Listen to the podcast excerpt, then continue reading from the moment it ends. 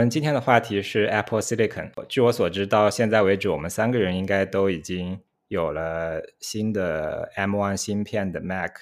要不然，我们就先大概每个人说一下自己用 Mac 的一个简单的历史。嗯，我是在二零一四年，哦，我的第一份工作，然后我的老板就非常推荐我买 MacBook，然后甚至给我预支了一些工资来买嘛。然后，呃，但中间又有一年我就没有用 Mac，其实后来想起来，主要是感觉 Mac 太贵了。如果你不考虑价格的因素，可能 Mac 还是最，呃，最好的这种日常的电脑吧。呃，然后这次的话。呃，我看完发布会又观望了一个礼拜，然后等第一批第一批的测评出来之后，然后我就买了一个这个十六 G 的 Air，然后买买 Air 其实主要是，呃，主主要是考虑看测评里面 Air 和 Pro 毕竟是一样的芯片嘛，就只有散热上面有一点差别，然后跑分上也不是很明显，然后就买的 Air。我我的第一台 Mac 应该是在二零零三年的时候买的。然后那个时候是，那个时候我应该是十十八岁吧，对，十八岁的时候，然后我爸爸给我买的，然后是一台十五寸的那个 Titanium 的那个 PowerBook，然后那台机器还用了蛮长时间，然后就是是 PowerPC 芯片的，然后在几年之后我认识那个时候好像是机机碎是吧？对对对，Power PowerPC G G Four。啊，PowerPC G Four 的那个叫那个机器还有一个，就是好像有个名字叫叫它飞飞机本还是什么的，因为它表面用的那个金金属是那个跟那个飞机的那个材料好像很像。然后里头有一个很很有趣的一件事情，就是我二零零三年买的那个本子，然后后来大概是二零零五年，然后那个时候认识了豆瓣的那个阿北的时候，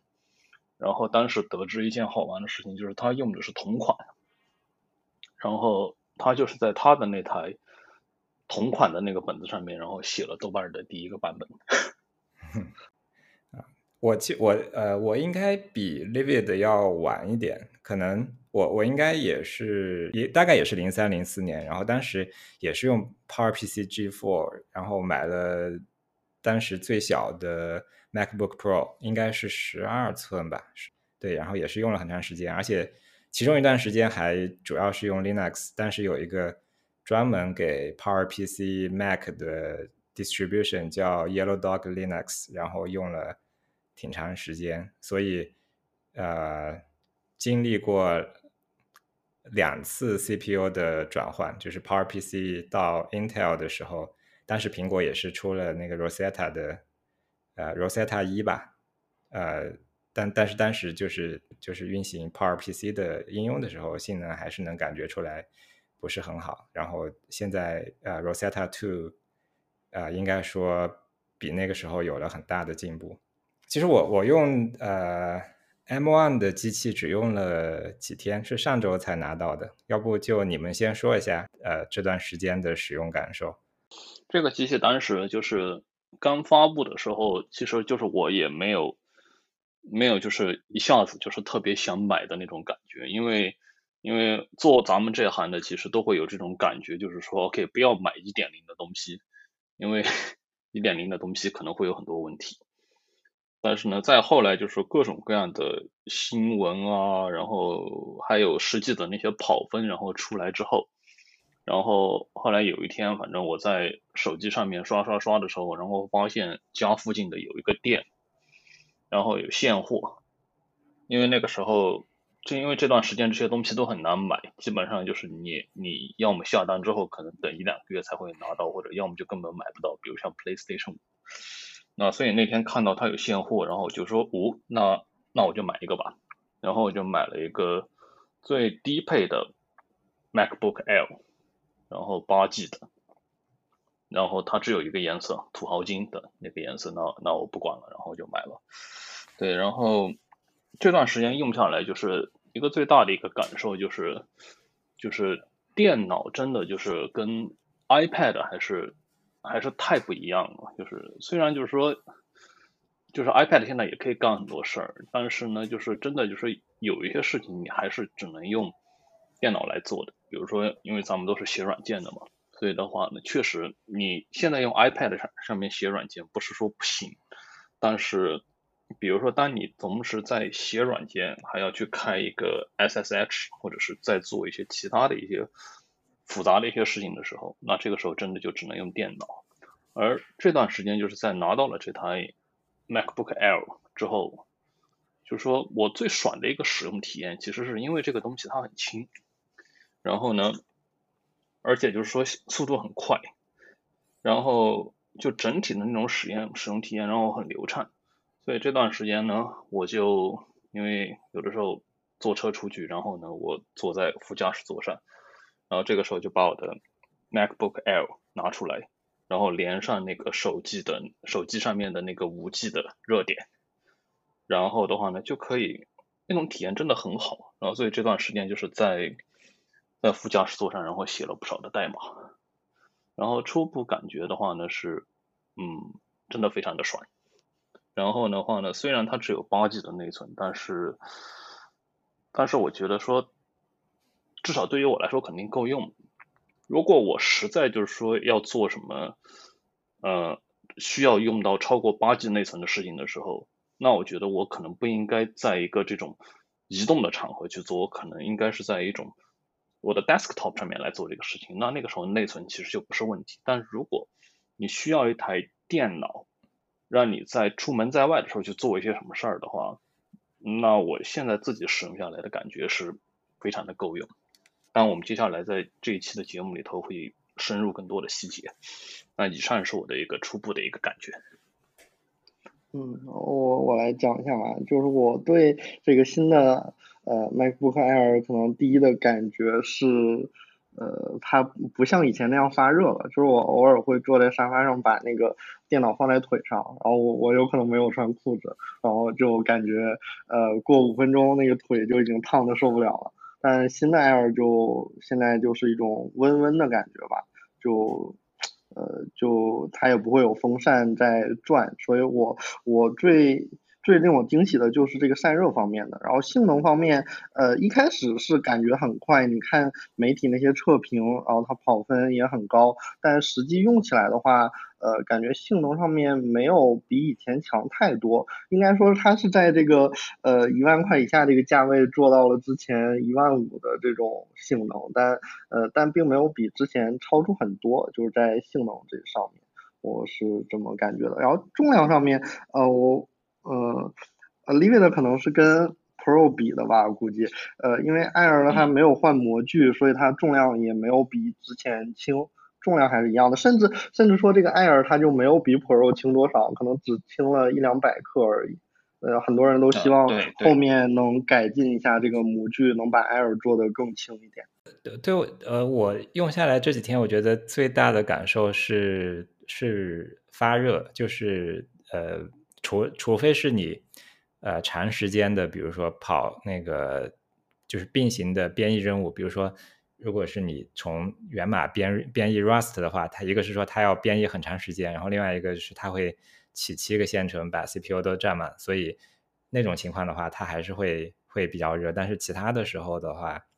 呃，它基本上就是常温，所以长时间的使用，呃，也。呃，手也不会出汗，啊，我买的也是 MacBook Air，啊，我觉得跟之前的 MacBook Pro 比，可能体验上面一个最大的区别就是啊，用 MacBook Pro 不管你做什么，可能用了一段时间，你的就是键盘这一块就是热的，然后呢，风扇也在转，也在那个呼呼的响，所以其实可能从体验上来说，你就会觉得，嗯。因为 MacBook Air 那么那么近，而且这个响应又很快，你就会觉得就是说它对它的这个性能上的感受就会可能比实际上面还要更呃夸张一些，或者说超出预期吧。我觉得这个也是呃为什么呃网上的评测都呃评价那么高的原因。嗯，对，而且这里头有一个因素需要考虑的就是。就是这台本子和你的上一台本子之间隔了多少代？就是比如说，如果你的上一台本子是可能一八年那款的 MacBook Pro 的十六的话，你可能觉得说，OK，这代也就好一点。但是如果你的上一代是，比如说是一四年、一五年的那台的话，哇，那你现在在用这台的时候，你就会从整个系统的就是方方面面，就是从从启动速度，然后到每一个 icon，比如说在在每每一个 app 的那个 icon 在启动的时候会在 dock 上跳多少下，这些方方面面你都可以。感觉到很明显的一种不同。嗯嗯，而且我觉得，呃，其实，呃，它的发热除了呃对于使用体验的影响，还有一个，我觉得对呃电池的寿命应该也是有有很大的影响的。因为呃，过去其实苹果的笔记本电池是一个影响使用寿命的一个主要的瓶颈，就是可能你用了。两年、三年以上，你的那个电池就会开始鼓包，有的时候不是很严重，从外面看不看不出来，有的时候就可能把外壳都会顶的变形。而呃，即使是说它其他方面没有什么问题，你想继续把这台电脑呃，就是作为一个备用电脑用，或者是说放在家里呃，比如说插在电视上面一直开着等等，因为这个电池的原因，它还是会。呃，比较危险，所以啊，你要么换第三方电池也不太放心，要么就是把电池拆掉。呃，但是那样的话，它会就是一直降频到零点八 G 赫兹，就很慢。所以很多时候，很多人他换新的设备就是因为电池不行。但如果是说这个电脑本身发热比较小的话，可能啊，它电池鼓包的这个时间也会。往后推移，可能很多对很多人来说，这个换设备的频率也可以大大的降低。你们俩都是用的时间比较久的，要不你们来说一下，就是如果是现在入手 M1 的 Mac 的话，会会遇到哪些问题？当时就是在入手 M1 的时候，然后我注意到一件就是说很有趣的一个事情，就是因为它这台电脑它里头用的那颗芯片。跟我们这一代的 iPhone，然后和 iPad 理论上面来说是是同一个，然后所以的话呢，苹果在这一代的 M1 上面，它有一个就是 M1 Mac 独有的一个功能，就是它可以运行 iPad 和和 i iPhone 上面的应用。那这个其实也是当时就是很吸引我去买的一买它的一个原因，就是我非常好奇说这个这个这个效果会是怎么样的。那后来实际上拿到手之后，我比较有印象的是我。我在上面试了两个，呃，就是 i i 应该算是呃 i iOS 上面的应用，一个的话是一个叫做 Authy，就是 A U T H Y，它是一个之前只能在 iPhone 上面、iPhone 和 iPad 上面有的一个两步验证的一个应用，但是的话现在因为就说 M1 可以装那个呃 iOS 的应用，所以的话这这个本来可能说我只能在手机上面用的一个两步验证器。那它现在也可以就是跑在跑在跑在啊 macOS 上面，这个是一个蛮蛮好玩的一个事情。然后另外一个其实就是说跟软件兼容性，然后跟那个呃性能也很很有关很有趣的一件事情，就是呃大家都知道，就是说在测试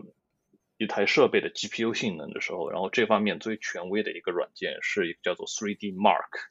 那个软件，那 3D Mark 它之前主要是在 PC 上面，但是后来就是这两年其实也推出了那个移动版本，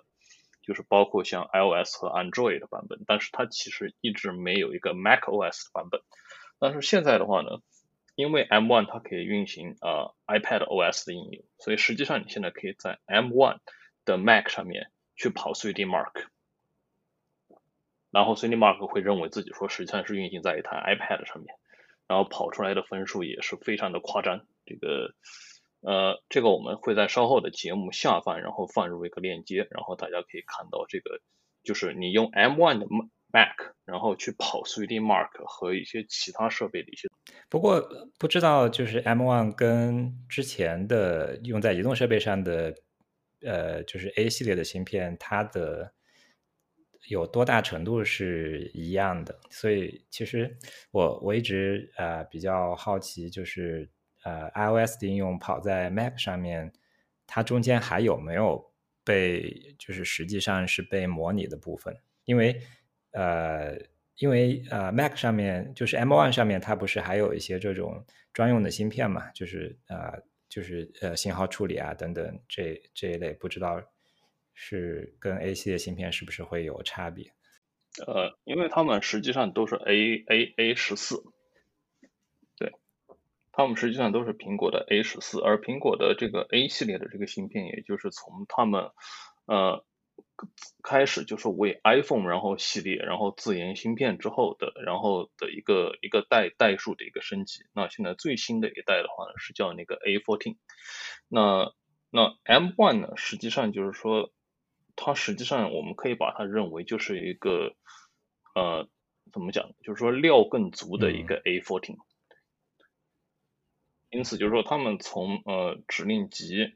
当然，我不是这方面的专家，但是的话，就是说他们他们用的都是 ARM 的指令集，然后的话呢，在架构上面，然后跟呃跟我们在手机和 iPad 上面使用的那个架架构上面是是是是一样的，但是的话，它可能就是说会具有更多的核心数，用这样的一种加料的一种方式，然后或者更高的运行频率，然后以及更大的应该说是一种就是它的 thermal 的一种 budget。然后让它来来有一种更高的一种算力。哎，那你作为呃一个 Python 开发者，你你觉得这个呃 transition 的过程是不是有没有遇到什么问题呢？就是有没有比如说一些二进制的扩展没有办法编译之类的？实际上有，而且问题非常大。就是这个，因为当时在拿到了这台机器之后。然后我当时做的第一件事情就是说，OK，我来试试看，在上面装一个 PyEnm，就是这个是 Python 常用的一个呃版本版本管理器。但是呢，就是实际上的结果是根本装不了。然后后来是因为我是先试了之后，然后发现就是各种报错嘛。然后后来就是嗯，去几个相关的项目，就是包括 PyEnv，然后和和相关的 Homebrew 项目去看了他们的 issue，然后后来决定说，OK，这个事情就是我就暂时不折腾，因为我相信说这种事情它可能最终是一个从 engineering 角度来说，它最终会被解决的一个问题。但是我们现在就是说，作为是作为用户，那我们在现在这个阶段可能只能等。哎，那你说的这个无法运行是指 Rosetta 也运行不了吗？就是说。可以运行，但是比如说，如果我可以运 Python 肯定是可以运行的，但是的话呢，我一般就是我在 macOS 上面就是使用 Python 的方法是，我会用一个叫做 Pyenv Pyenvironment 的一个一个版本控制的一个软件去装我指定的 Python 的版本，然后这样的话，我装完这个指定的 Python 的这个版本之后，我还可以把就是我需要用到的所有的 package，然后也装到就是这个。单独的一个一个环境里头，这样子的话，我不会去污染，就是我系统上面自带的这个环境。但是现在的问题就是，这个几乎可以说是 Python 的一种 best practice 的一种安装方式，在目前这个版本的 M1 的上面是用不了的。当然，我我相信，就是说这种 engineering 问题，它随着时间会会解决。但是目前的情况是，Py 啊 Pyenvironment 目前在 M1 上是用不了的。其实我遇到的类似的问题，就是可能在对于 Node 或者对于 Python 都会有，就是有一些二进制的扩展，或者呃，就是有一些二进制的呃 package，它是呃需要在本机编译。那呃很多 C 的代码里面，它会有这种条件编译，就是它会有判断说现在的这个机器架构是什么样的，然后啊，我可能。啊，在英特尔的机器上面编译这些，然后在 ARM 的呃机器上编译那些指令，嗯，有一些这样的条件编译，它识别不了现在的呃苹果的这个 ARM 的架构，可能就是它有一些这种常量定义啊之类的，跟啊之前的比如说跑 Linux 的其他的呃 ARM ARM 的机器树莓派啊之类的不太一样，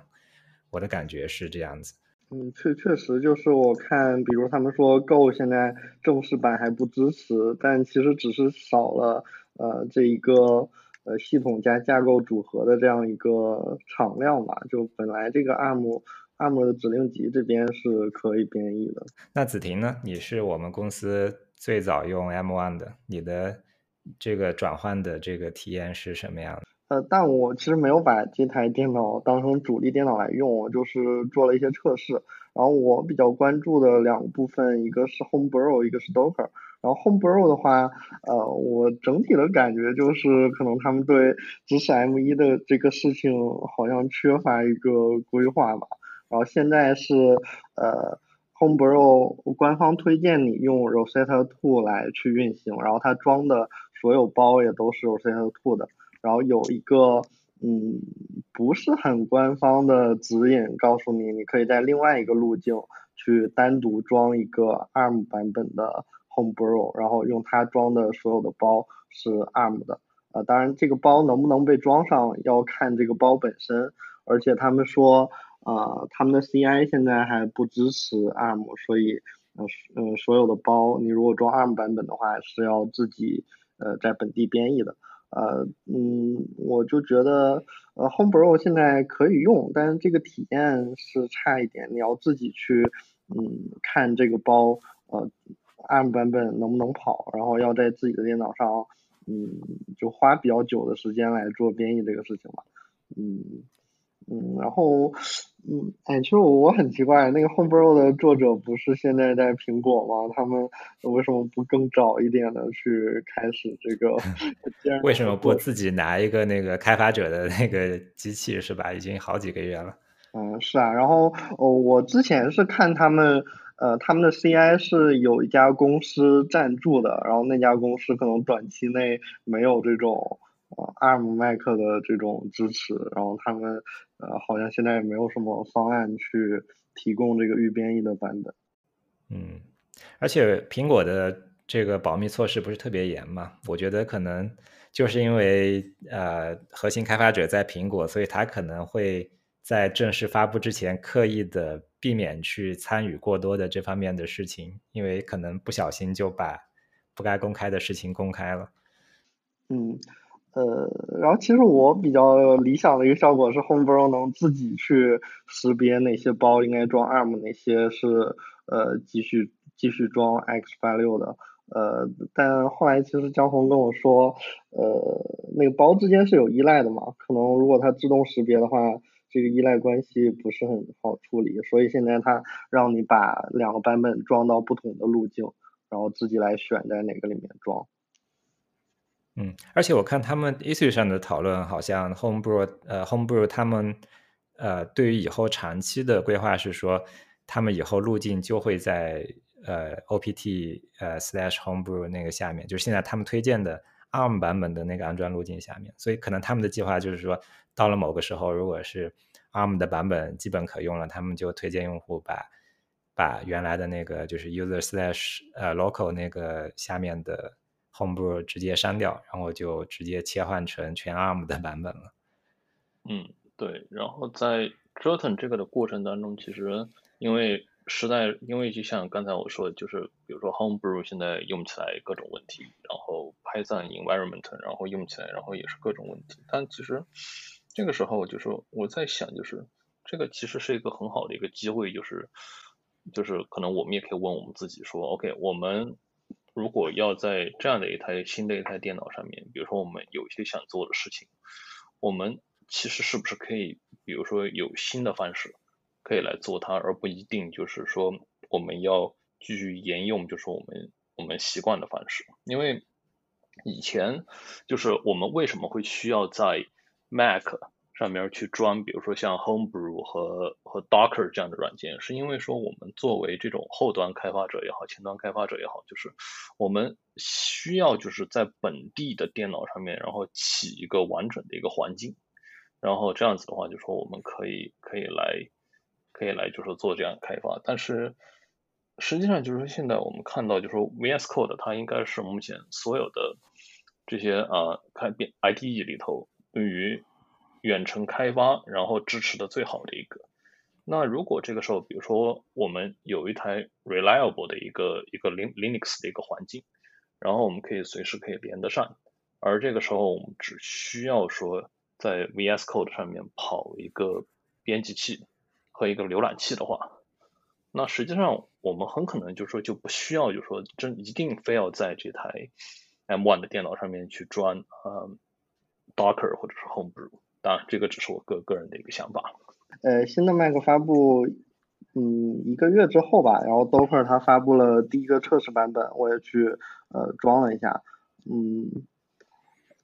呃然后它是，呃，它是跑，它像之前一样，它跑了一个 Linux 的虚拟机，但是它现在用的是一个 ARM Linux，呃，然后里面默认是运行 ARM 的镜像的，就是你在 Docker Pull 的时候，其实现在，呃，Docker 它的镜像本身就是多架构的，它会自动识别你想要什么架构，然后它给你。呃，下载下来，然后它会优先下 ARM 版本的，但如果这个镜像它没有 ARM 版本的话，它会下 x86，然后在呃 ARM 的 Linux 虚拟机里面再用一个虚拟机去模拟 x86 的镜像，然后包括构建的时候，你可以选择同时构建两种架构的镜像，对于 x86 它也是用虚拟机来处理的，然后这个虚拟机的话，它没有用上。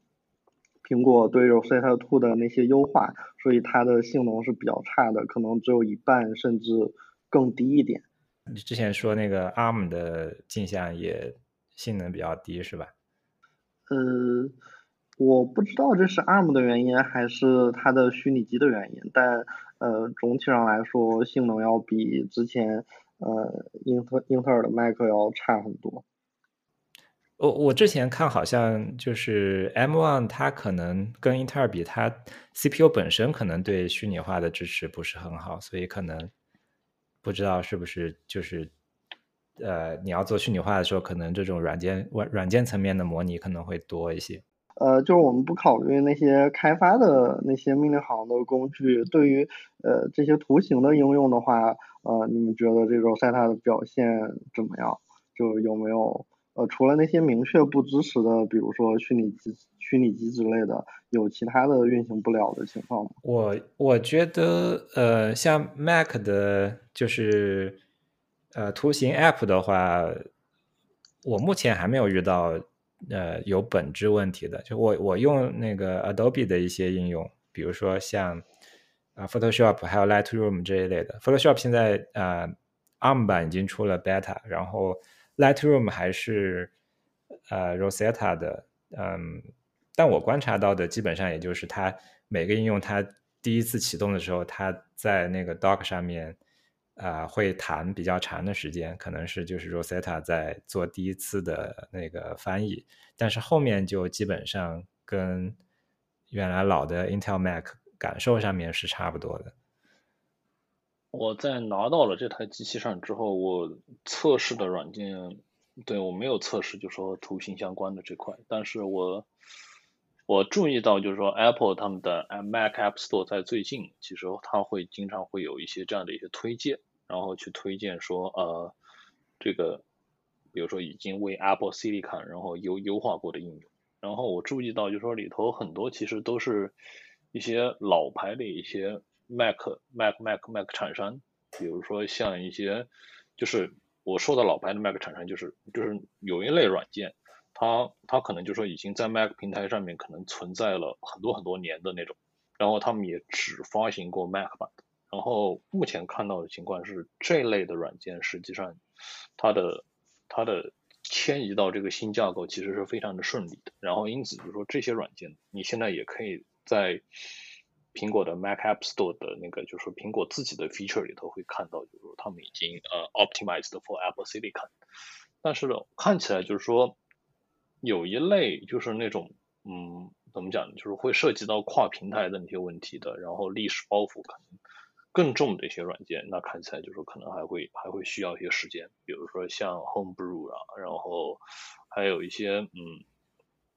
其他一些更复杂的一些应用，比如说 我目前看到的是 Mac 上面主主要的两个模拟器软件，呃，OpenEMU 和 RetroArch，实际上都是还没有支持那个 Apple Silicon 的版本的。而玩家社区实际上也非常期待说，OK，这两个模模拟器平台到底什么时候，然后可以出那个 Apple Silicon 的这个版本。嗯，可能因为纯 Mac 的软件，基本上呃，你用苹果用你用苹果新的 Xcode 重新编译打包，可能基本上就可以了。但是对于很多那种跨平台的图形界面的呃软件来说，比如说它用 Qt 啊这一类啊跨平台库，就会需要等待第三方的支持。像 Homebrew 里面，我现在遇到的最大的问题就是 Qt 还不支持呃 M1。然后呢，很多其他的库其实是对 Qt 有依赖的，比如说，呃，呃，生成静态博客的一些框架里面会用到那个 Sharp 那个包，就是处理图形的，呃，一个库，然后它对 Qt 就有依赖，所以现在就编译不过。哎，我知道那个，我就是知道子婷好像买了之后做了很多测试。啊，其实我比较倒霉，就是我我的上一台 Mac 是二零二零年，就是呃年初的那一台英特尔时代的 Mac，然后我也是以那个为基准做了一些对比吧。是是哪一款呀？就是是是什么芯片的？i 七还是？呃呃，是 i 五的。啊。呃，然后这个性能我做了一些测试嘛，就网上的呃媒体的这些测试，可能是因为他们是做视频的，然后他们会比较聚焦在呃视频编解码这个上面，然后这样新的麦克表现出来的性能就非常夸张。然后我可能是设计了一些测试来测我平时用到的那些软件，然后比如说。啊，我是做 Node.js 开发的，然后我就测了像 Node.js 装依赖啊，或者呃构建这个前端项目啊，然后我测下来，Node.js 的提升是最夸张的，它用 Rosetta 运行的话，这个时间上也有百分之四十的提升，呃百分之四十的减少，然后用呃 ARM 版本的话，有百分之六十的时间的减少，就跟我之前时代的 i5 比起来，然后这个提升。嗯，我感觉可能在工作里面会比较明显的感觉到吧。然后再比如我用那个 VS Code 是我平时用的 IDE，然后我写了一个脚本去呃去模拟创建和关闭这个呃标签页，但这个最后测下来的结果是呃两边没有什么差别，就是时间是差不多一样的，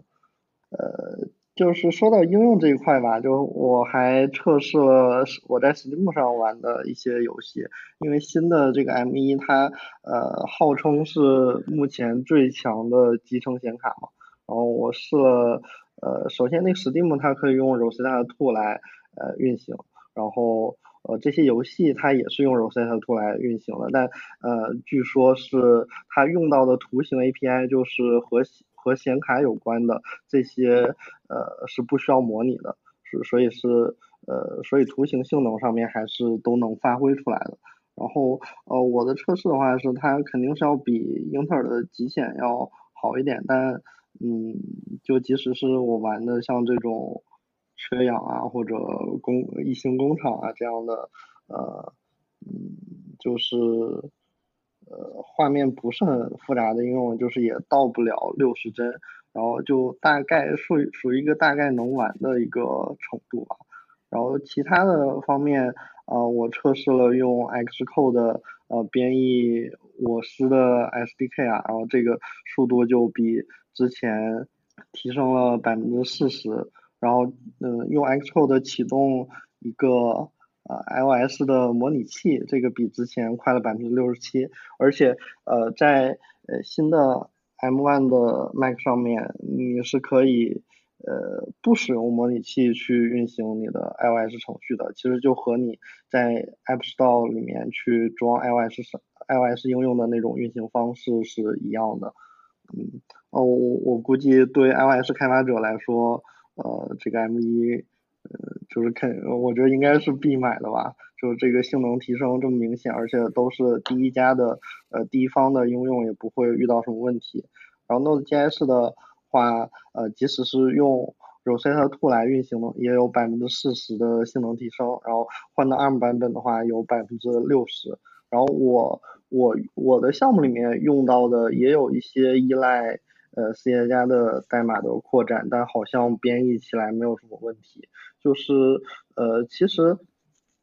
其实 ARM 的编译本身没有什么问题，就前面也说了，更多的是如果它在代码里面就硬编码了这些架构或者有一些判断的话，那主要是这些判断它会过不了。呃，就是其实这是一个比较小的兼容工作量吧，我也相信就是他们很快会把这个给支持上去。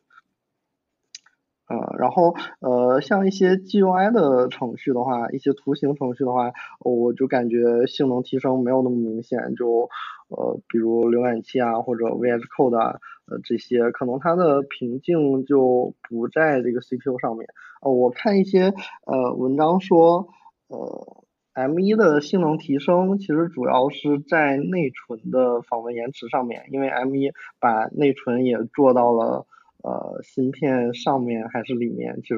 呃我不是很懂这个要怎么说，但是呃，首先它的内存是和呃 CPU 离得更近了，然后它有更低的一个访问延迟，呃，然后所以呃就是如果呃如果像跑分的这种场景，你很密集的呃做运算，然后从内存里面存取数据，呃它的表现就会非常好，而且 M1 的呃。CPU 缓存也是要比呃英特尔的 CPU 要大的多，可能是三倍四倍，哦，我不记得这个数字了。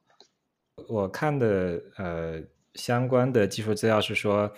呃他们的这个呃 Universal Memory 呃可以让 CPU 和 GPU 去共享同一块区域的内存，所以嗯。对于原来的呃英特尔架构的电脑来说，即使是呃集成显卡，其实它也是把内存的某一块区域划分为显存。所以，如果是说要更新屏幕上的某一块区域，你还也还是要从呃 CPU 管理的那块内存里面去把数据拷贝到呃属于显示的那块内存里面。所以，它还是有一个数据拷贝的过程，但是。呃，对 M1 来说，它应该是可以让 CPU 和 GPU 去呃共享同一块内存，所以就省掉了很多这种拷贝的工作。所以，呃，这个应该是它为什么比英特尔的集成显卡性能要高不少的一个解释吧。然后你刚才提到的，就是编译速度的问题，嗯，我我觉得可能。可能因为啊，编译本身它是一个并行度比较高的事情，然后 M1 它其实，在呃，它除了有八个核之外，其实它呃单核的这种啊并发的性能也比英特尔的要好，因为 M1 它是呃 RISC 呃处理器嘛，所以它呃相对而言，它在同时解码多个这种指令的。呃，效率就会比英特尔要高一些，因为它的一个是说它的这个呃呃指令的缓存要比较大，另外一个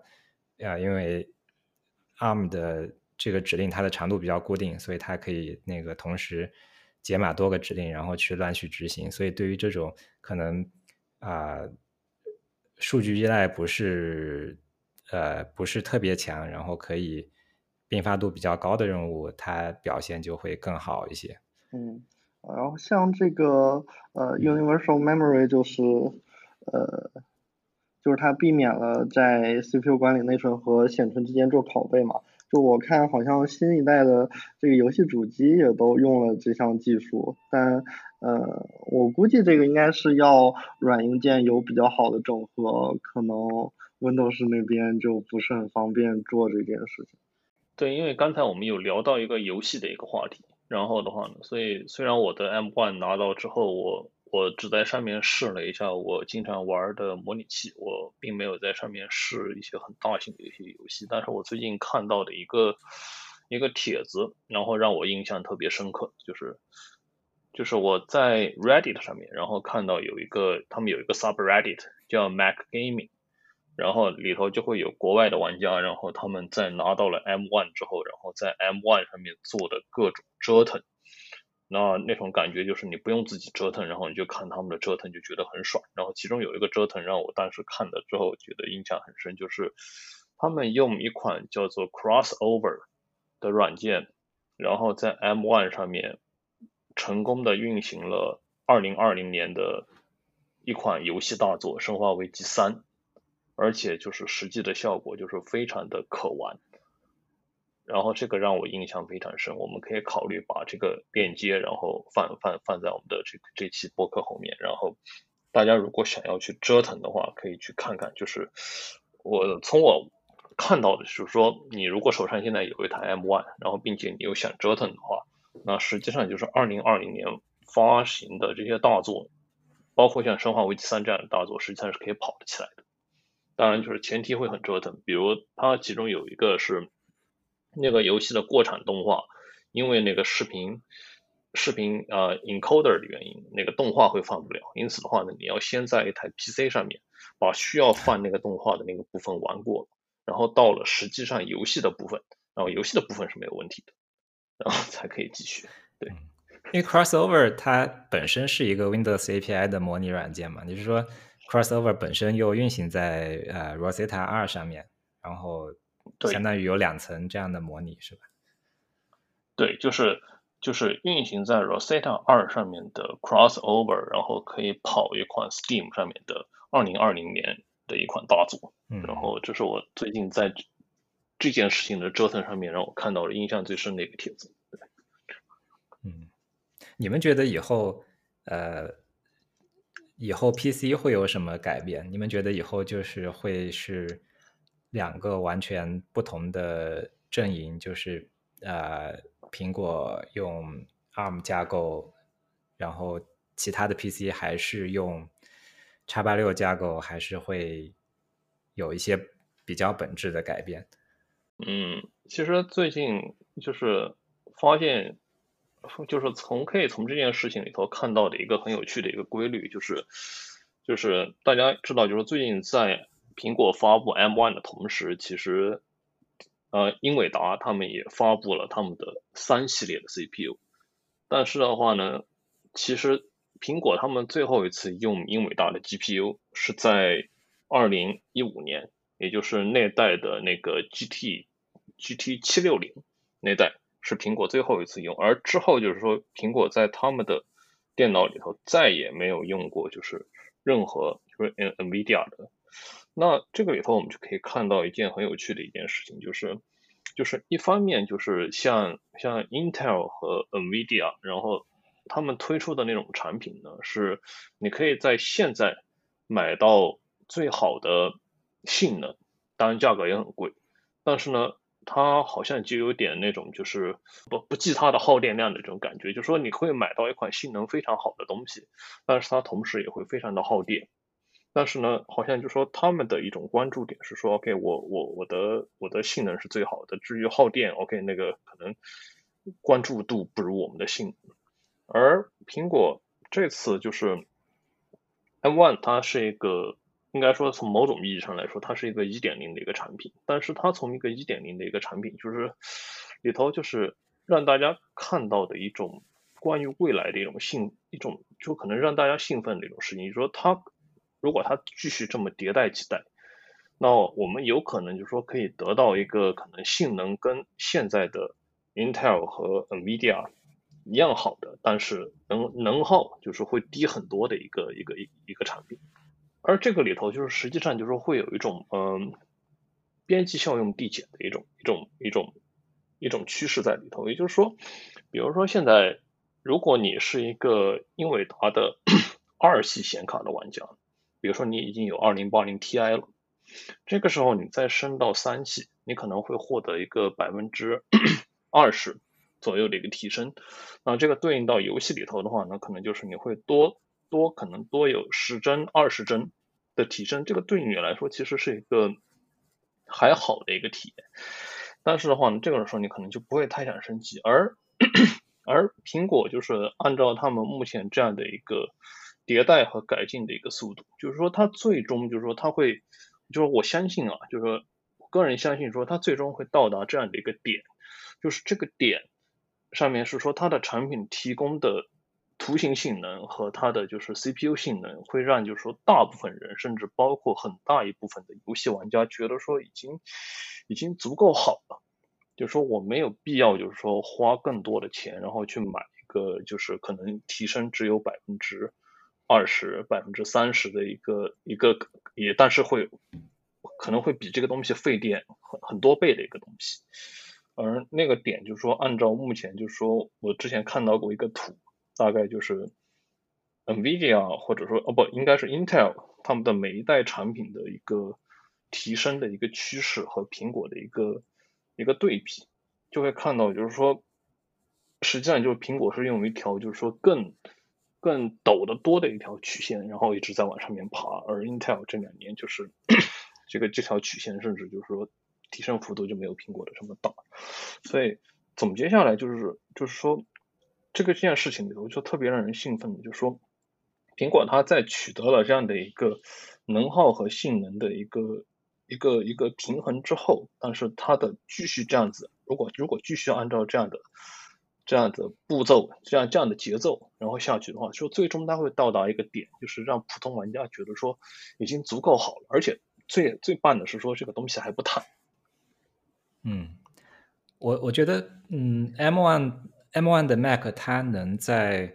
功耗、发热还有性能上面都能取得就是比较好的结果的，呃，前提是，呃，它呃，苹果它从芯片到硬件到操作系统，它是可以垂直集成的，就是可以它的硬件可以完全为它的。操作系统还有软件去设计，所以它这中间的这种呃 overhead 就可以做得非常的低，而不像呃传统上面 PC 就是做 CPU 的、做显卡的、做主板的、做操作系统的都是不同的厂家。嗯，不过我我最近看到新闻就是说，呃，微软它其实也在。呃，研发自己的 ARM 芯片，给一个是给那个呃 Azure 的云服务去用，然后另外一个是给呃可能会用到 Surface 上面，就是 PC 和平板上面。如果是说微软也走也走上这种垂直集成的道路的话，我觉得可能对整个啊 PC 的市场会有根本性的影响。然后另外一个，其实 server 端也已经有一些变化。就之前 Amazon 他们不是出了自己的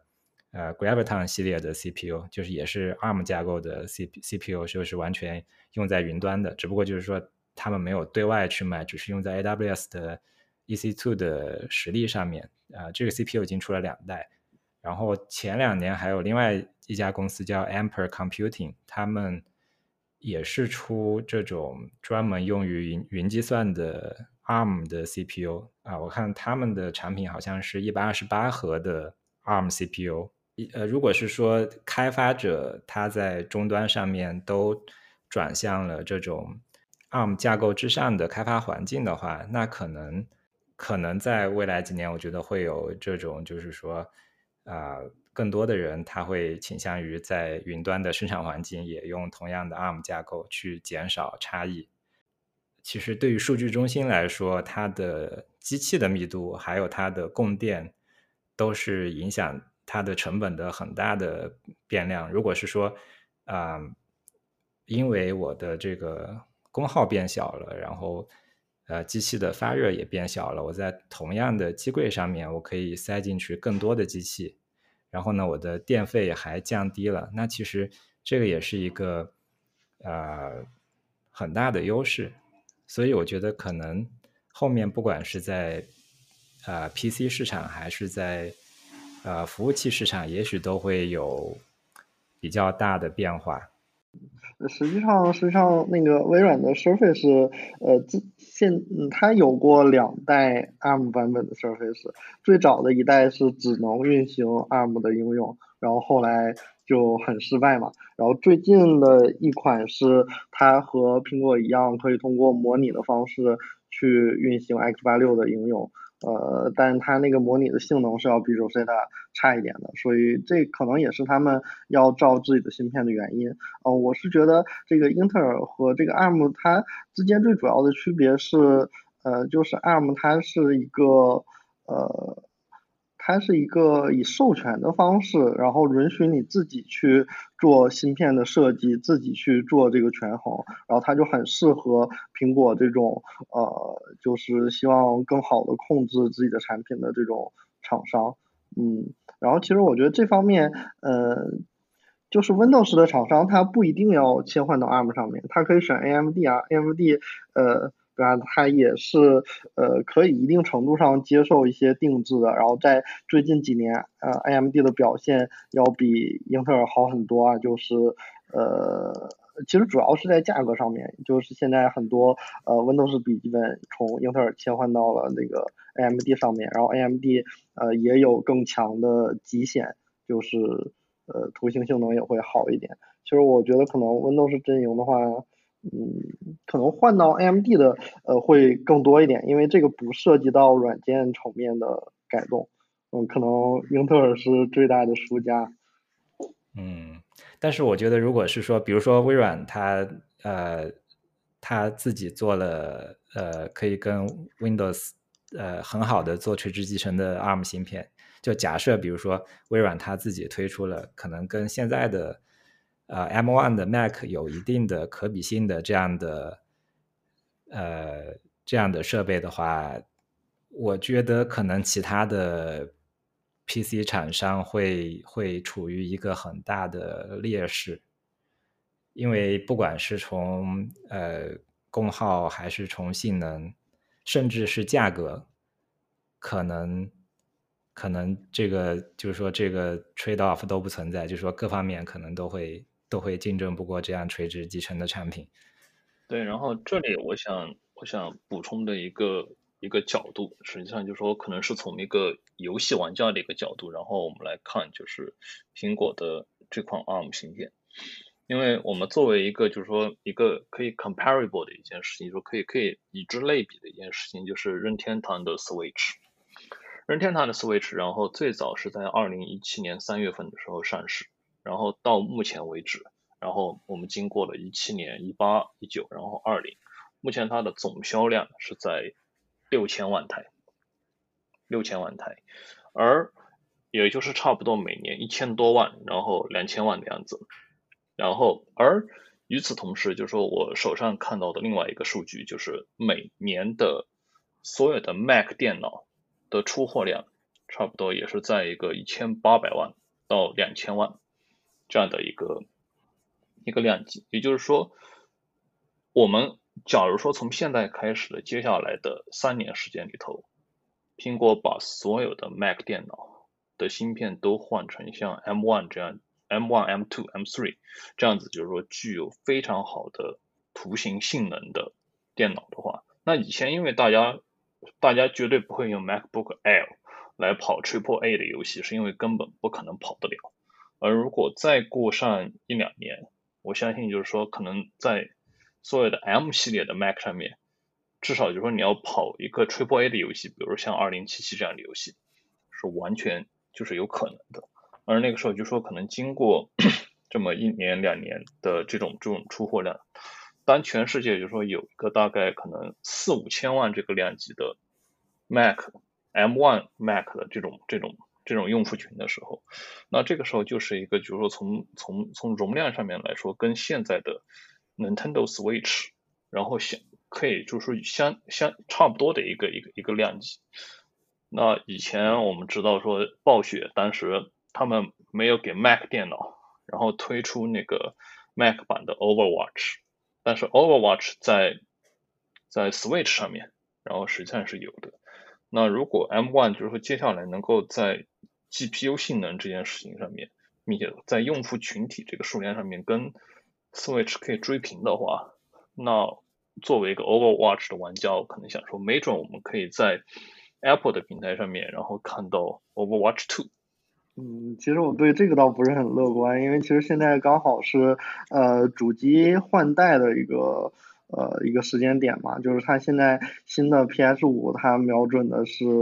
呃四 K 一百二十帧，八 K 六十帧，呃，就可能游戏方面，这个三 A 的游戏可能在接下来一两年里面会上一个台阶，然后这个 Air 的这种呃图形性能就又跟不上了。嗯，不过这个可能就看它，就看苹果后面这这两三年的呃这个 roadmap 是怎么样的，因为因为你要你要想它的它现在更新的还只是它最低端的型号，它呃像 MacBook Pro Pro 的那个高配版，还有像 iMac 还有 Mac Pro 都还没有出来，所以可能啊。我我我觉得应该就是他们后面应该还有还有就是更强大的芯片会出来。对，因为我看到这件事情里头的一个是说，它现在更新的最低端的这些型号里头的 GPU，就是图形的性能，都已经比现在这代的 iPhone 和 iPad 的性能要更强。这个是从实际的 3D Mark 跑分里头可以看到的。那也就是说。如果这么强的这种 GPU 能够发展到一个就是几千万用户这样这样的一个量级的话，那实际上就是就说硬件摆在那里，那开发者自然就会说把它用用起来。所以我对接下来几年的 Mac 上面的 Gaming 这件事情是非常的期待。嗯，我我是觉得，嗯，后面可能非。就是非 Apple、非微软的其他的这种第三方的 PC 制造商，还有就是自组装的 PC 的这个市场，就是说我们原来就是自己在京东上买买主板、买 CPU、买买显卡来赚 PC 的这个市场，可能会可能会逐渐的缩水，因为我我的感觉是。啊，如果是微软和苹果两个阵营都走上垂直集成的这个路线的话，那可能不管从哪一方面来说，其他的厂商都会在在各方面的竞争力上面都会逐渐的失去优势。我觉得这个可能对于啊，对于开源操作系统等等，可能都会有比较大的影响。就是这，或者说至少对，比如说 Linux 这种啊，在在呃桌面端的这样子的呃开源操操作系统来说，可能后面会比较难，因为比如说现在你在啊在 Mac 上面其实就很难去跑 Linux，可能后面会逐渐会更多的用在 Server 上面。嗯，我我大概有点明白你的意思，对。对，就是就是你会担心的是说，个人整个就是说个人电脑的硬件平台，然后在接下来的几年时间里头变得更加的封闭，而那个时候就是像我们现在所经历的这种说，你可以从厂商 A 买块主板，然后厂商 B 买块显卡，然后最后自己拼成一个电脑的这种这种局面，可能在未来几年会变成一个比现在更加小众。的一块一块一块市场，而未来的主流的电脑的市场会变成这种说大给你全部都集成好的的，而且还很便宜，而且性能还很好的这么一坨东西。对，比如说市面上如果是大部分用户，他都是比如说要么用的是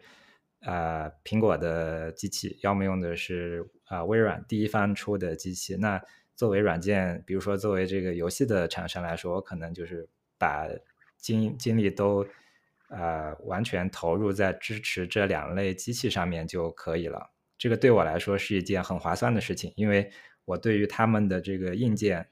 还有操作系统的各种细节都是非常的确定的。我不用去管说这种其他的 DIY 玩家，我呃各种硬件软件的各种无穷多的组合，我就把这几款呃机器的呃。这个具体的配置完全的去适配好、优化好就好了。对，就像现在的主机厂商一样的，对。啊，其其实我还想展开一个话题，就是呃，为什么 M1 上面 Rosetta Two 的性能就是这么好？我是在推特上看到有一个人他讲的，就是嗯，说首先就是 X86 和 ARM 的呃。指令集架构差别没有那么大，就大部分是可以呃做一个转换的。然后说可能唯一的不一样的地方是一个有关内存顺序的一个点，然后在这个上面，呃，模拟的模拟运行的话，就会消耗很多的性能。之前 Surface 上面的效果不好也是这个原因。然后苹果怎么办呢？苹果就把 Xy 六的呃内存顺序的那一套机制也做了一份在 M1 里面。然后呃通过这样的操作，就把 Rosetta Two 的性能提高到了。啊，他们说可能百分之七十或者百分之八十以上，然后在这种呃，其实我觉得很有意思的一个事情就是，呃，现在呃，现在厂商可以在芯片里面去加一些非常针对性的优化，呃，这个 Twitter 它后面还说，呃，苹果在芯片层面加了一些对 JavaScript 的特别的优化。然后加了一些对 Swift 的呃 GC 的一些特别的优化哦，然后再加上呃大家都知道的用于那种音视频啊或者密码学计算啊那些专用的加速芯片，我觉得这可能也是未来比较有趣的一个趋势。可能因为有 ARM 这种比较灵活的芯片，然后芯片厂商呃或者芯片的设计商，它可以呃非常迅速的针对当下。热门的呃应用场景来做一些针对性的优化，就嗯，然后这个芯片它的这种优化也是随着呃应用的使用或者大家对应用的选择在逐渐变化的。就比如他们说 M1 芯片上面呃 H 二六五的这种编码要比 H 二六四要快很多，因为苹果觉得 H 二六五是未来的一个趋势，他们要呃针对性的。对它做优化，然后二六四的话可能就稍微差一点啊，这个也是比较有趣的一个点。嗯，我觉得其实这个也是啊，就是说我我我觉得啊，就是我刚才说的，我觉得后后面会啊逐渐的有更多的这种垂直集成，然后各家的产品也会更加封闭的一个原因，因为我觉得像像 ARM 的呃这种。不同的芯片厂商，他做的呃这种优化也是需要有软件去支持的。所以，如果是说，比如说你是一家单纯的芯片厂商，如果是你你出了一个芯片，比如说它有很高的这种啊假设，比如说视频处理能力，但是如果是说你的这个操呃你没有对应的操作系统，还有这个给开发者的这个 to chain 去支持的话。其实也是没有什么价值的，也是用不起来的。所以，其实 ARM 芯片的这种特性，它会它会造成越来越多的呃人，他会去用这种整套的，像像苹果、像 Surface、未来的 Surface 这样的，就是从芯片到软件的这样的整套的方案。你们用了 Mac 这段时间，我我觉得可能就是有一点。不太好的就是我们我们三个人好像买的都是 MacBook Air，就是你们有没有对于后面一段时间想要购买 M1 Mac 的人有什么建议呢？嗯，哦，我的建议是，如果你没有很明确的需要 Pro 或者 Mac Mini 的话，就买 Air，Air 的性价比就很高嘛。啊，然后我也说一下，就现在 M1 存在的一个比较明显的问题就是。它内存最高只能选到十六 G，然后雷电口只有两个。他们说这个是因为呃 M1 的带宽的问题。呃，我估计这一点在下一个版本里面会有明显的改善吧。但从我的体验来说，十六 G 是完全够用的。我不知道你们两个那个八 G 的够不够用。我呃，我我上一台电脑是那个英特尔的十六 G 的 MacBook Pro，然后呃。我我现在的这台 MacBook Air 是八 G 的，我觉得使用上面我没有感觉到，呃，内存上面呃因为内存而而有什么这种明显的性能上的问题。虽然是说我我就是打开那个 Activity Monitor，我能看到它用了很多这个呃呃 Swap，但是嗯，体验上面我觉得是没有什么影响的。我不知道这个跟苹果它用的。它现在用的 SSD 是不是做了什么优化，使得这个虚拟内存也很快？有没有什么关系？嗯，然后购买上面的话，我觉得，如果是拿 MacBook Air 跟现在的 MacBook Pro 比的话，呃，很明显应该说 MacBook Air 的性价比是最高的，因为呃，从配置上面看，其实 MacBook Pro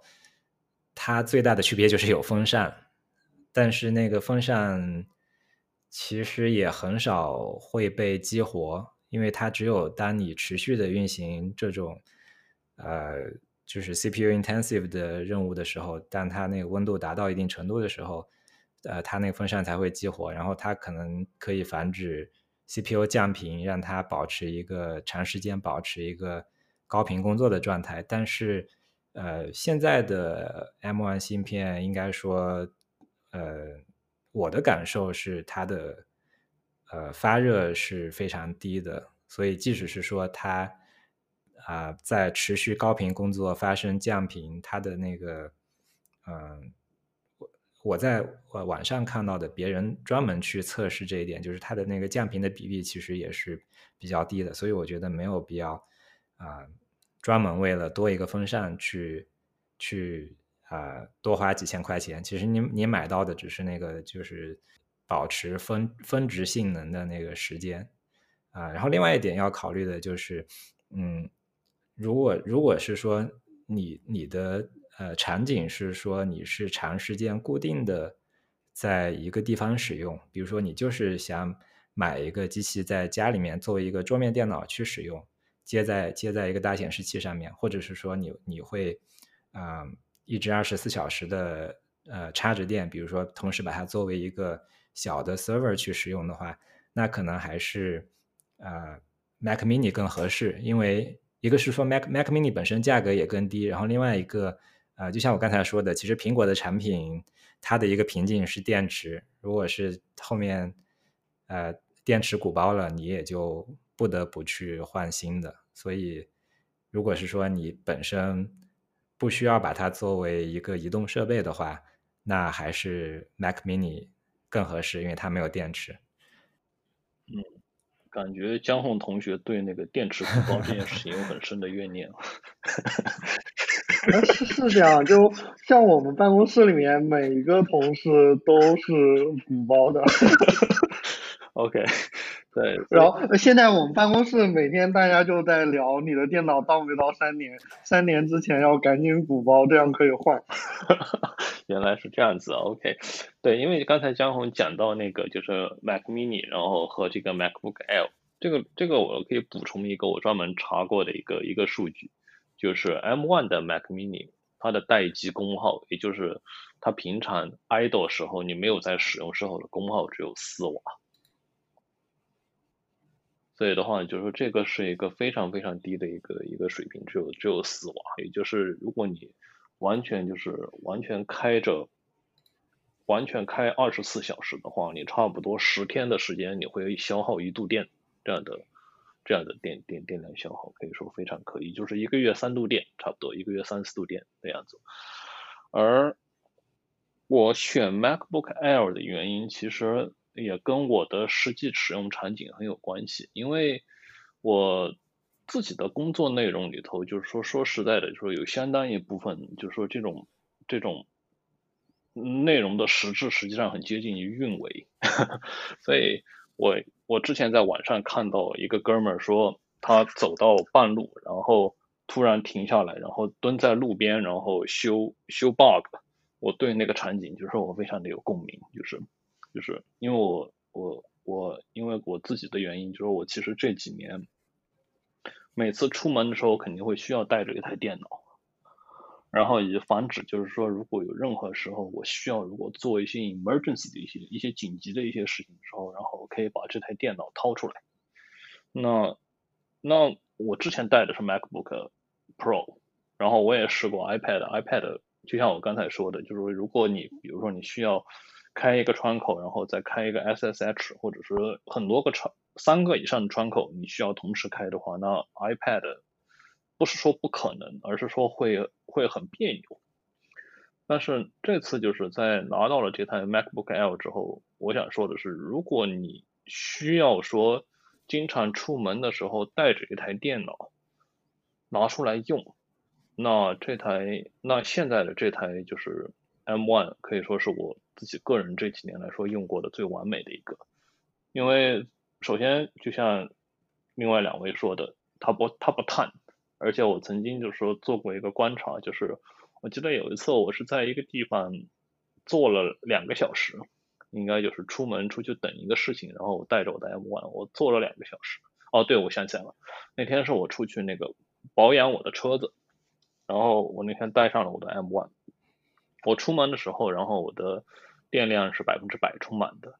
然后在等着那个车就是做 maintenance 的那两个小时里头，反正我就在那个 dealer 那里用它，然后最后到我车子弄完，然后我回家的时候，我特意看了一下我的电量，百分之八十八。嗯。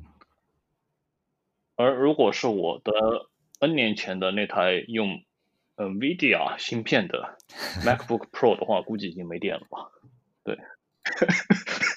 所以这个这个就是一个非常非常不一样的一个地方，就是而且而且这个事情让我想起来我我之前的那台 NVIDIA 芯片的 MacBook Pro，我甚至为它买过一个配件，那个配件就是它是一块很大的一块板子，然后里头有两个宽大无比的风扇，然后你可以把那个那个电脑放在那个板子上面，然后那个板子自带了一个 USB 接口，这样子的话就是你可以。把那个 USB 接口，然后插到那个电脑上面，然后就可以用那个风扇来为那个电脑降温，嗯，就可想而知那个机器会有多烫，对。所以，所以对大家分享的说，这这一代机器不会烫脚，这点我也是深深深有感触。啊，总之就是，如果你需要带着一台电脑出门，那我感觉目前苹果的这代机器已经做的非常的完美，而且如果你同时还有一个。比如说流量不限的一个四 G 或者五 G 的一个套餐的话，那就真的是很完美的体验。嗯，好，那我们这一期 Apple Silicon 就聊到这儿啊，希望大家啊订阅我们的 RSS，也欢迎大家给我们留言，告诉我们对这一期的反馈，或者是将来想听什么样的话题。我们在发布的时候会把语音留言和文字留言的链接都放在文字描述里面。呃，这一期是我们的第二期，也是二零二零年的最后一期，所以祝大家新年快乐！我们呃明年再见。